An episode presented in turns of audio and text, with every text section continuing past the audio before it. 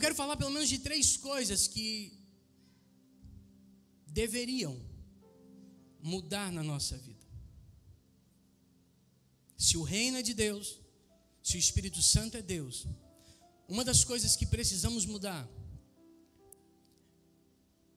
nós precisamos, pelo menos, entender os atributos de Deus sobre a nossa vida. E um dos atributos de Deus sobre a nossa vida é a justiça. Sabe, amados, quando o Espírito Santo de Deus é derramado sobre a nossa vida, não há como nós vivemos na injustiça, na mentira, no engano. Quando o reino de Deus é derramado sobre as nossas vidas, a justiça ela é evidenciada na nossa vida. Por que, Eduardo? Primeiro porque Deus é justo. Salmos de número 11, o verso de número 7. Salmos de número 11, o verso de número 7 diz assim a palavra do Senhor Jesus. Eu leio aqui. Porque o Senhor é justo e ama a justiça. O seu rosto olha para os retos. Então, se Deus é justo, há de ser que se o Espírito Santo de Deus é derramado sobre a nossa vida, nós devemos agir em justiça.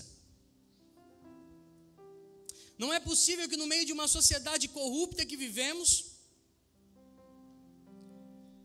nós possamos pensar que podemos viver de uma forma injusta. Não. Deus nos chamou para que nós vivemos em justiça. Por quê? Porque Ele é justo. E se Deus é justo e eu vivo no seu reino, e o Espírito Santo habita em mim, há de ser que eu também tenho que ser justo, verdadeiro, honesto. Eu não posso ir lá no no posto de saúde da minha cidade, do meu bairro, pedir um atestado dizendo que eu estou doente se eu não estou doente, porque eu não estou afim de trabalhar. Tem, né? Não posso fazer isso. Por quê? Porque há um senso de justiça dentro de mim. E esse senso de justiça vem do Espírito Santo e ele fala: ei, isso não é certo. Eu não posso lá no INSS dizer que eu estou doente para receber um auxílio se eu não estou doente. Por quê? Porque o Espírito Santo habita dentro de mim e ele diz que isso é errado eu não posso fazer. É um senso de justiça que vem do Espírito Santo, não é nosso, irmãos. Não é eu e você que somos bons, não é eu e você que somos justos, não, não, é o Espírito Santo que vem habitar, e agora ele começa a debater com a nossa carne, dizendo: Isso não está certo, isso está errado, isso não é para você fazer, isso não é para você, isso é para os ímpios, isso é para quem é injusto. Para quem é justo, isso não pode acontecer. E a gente começa a viver, realmente, eu não posso fazer isso. Não, então também não vou mais pegar testado. Eu vou lá dizer: olha, eu não estou muito bem para trabalhar, mas eu vim para trabalhar. Olha, eu estou meio ruim, mas eu consigo trabalhar. Irmão, tem gente que vem pedir oração para encostar, com depressão. E depois vem pedir oração para Deus tirar a depressão. Mas não tirar o pagamento. Então eles pedem oração para ficar doente, depois pedem oração para receber o pagamento, e pedem oração para não perder o, o pagamento, porque a doença tem que estar tá ali ainda. Isso é injustiça. Deus não compactua com isso.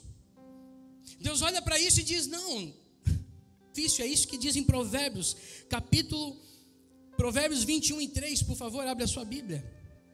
Provérbios 21 e 3. Olha o que diz a palavra do Senhor Jesus aqui. Está no telão? Fazer justiça e julgar com retidão é mais aceitável ao Senhor do que oferecer-lhe sacrifício. Sabe o que é isso? Quando você é justo, para Deus é melhor do que você ficar fazendo voto, dizendo: Não, Senhor, eu vou fazer isso. Deus, não quero. Seja justo. Vive em retidão, vive em justiça, que eu cuido de você. Nós não precisamos depender de injustiça, irmão. Nós não precisamos viver de corrupção, porque nós estamos num país corrupto. e haja corrupção. Estamos vivendo uma pandemia, sendo o povo sendo roubado. E quem sabe no meio disso tudo você pensa, poxa, os caras estão fazendo isso, estão fazendo aquilo, por que, que eu não posso? Porque você é habitação do Espírito Santo, porque você é templo de Deus, porque você vive em justiça, você tem uma vida diferente, você está vivendo uma vida de retidão agora. É por isso que eu não posso. E é por isso que eu não posso dizer. É uma coisa que todo mundo faz, né? Ah, oh, não vi sua mensagem. Você viu. Só não ficou azulzinho lá o teu WhatsApp. Isso é injustiça, irmão. A pessoa que mandou está acreditando que você não viu, mas você viu. Isso é ato de injustiça. Cuidado. É. Todo mundo faz, né? É regra agora, todo mundo deixa lá no. Deixa lá. Ninguém precisa saber que eu sei, que eu ouvi, que eu vi, mas Deus sabe. E quando você diz que não viu e viu, você está mentindo. Você está sendo injusto. Ah, mas Eduardo, uma coisa tão pequena, cuidado. Existem coisas pequenas que levam para o inferno. Tome cuidado. A justiça de Deus, ela nos traz vida. Sabe, a injustiça, irmão, ela é um caminho de, de, de perdição. Você pode pensar que essas pessoas que estão praticando a injustiça e a corrupção no Brasil, elas vão ficar imunes. Não. Aqui elas podem ficar. Aqui elas podem passar impunidade. Mas no dia do juízo, tudo isso vai ser trazido em conta, essas pessoas vão ser cobradas.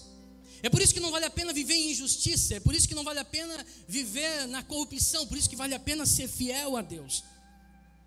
Porque a justiça ela nos traz vida, é isso que diz a palavra de Deus. Provérbios capítulo Provérbios número 10 e o verso de número 16, olha o que diz a palavra do Senhor Jesus. A obra do justo conduz à vida, e o fruto do perverso ao pecado. Quer ter vida? Pratique justiça. Quer ter vida? Seja justo. Irmão, não tem coisa melhor do que ser justo. Você pode perder em algumas questões que, quem sabe, você queria ganhar, mas lá nos céus, o seu nome está escrito no livro da vida e nada apaga o seu nome de lá, porque você é uma pessoa justa. Amém? Sabe quando eu, eu falo do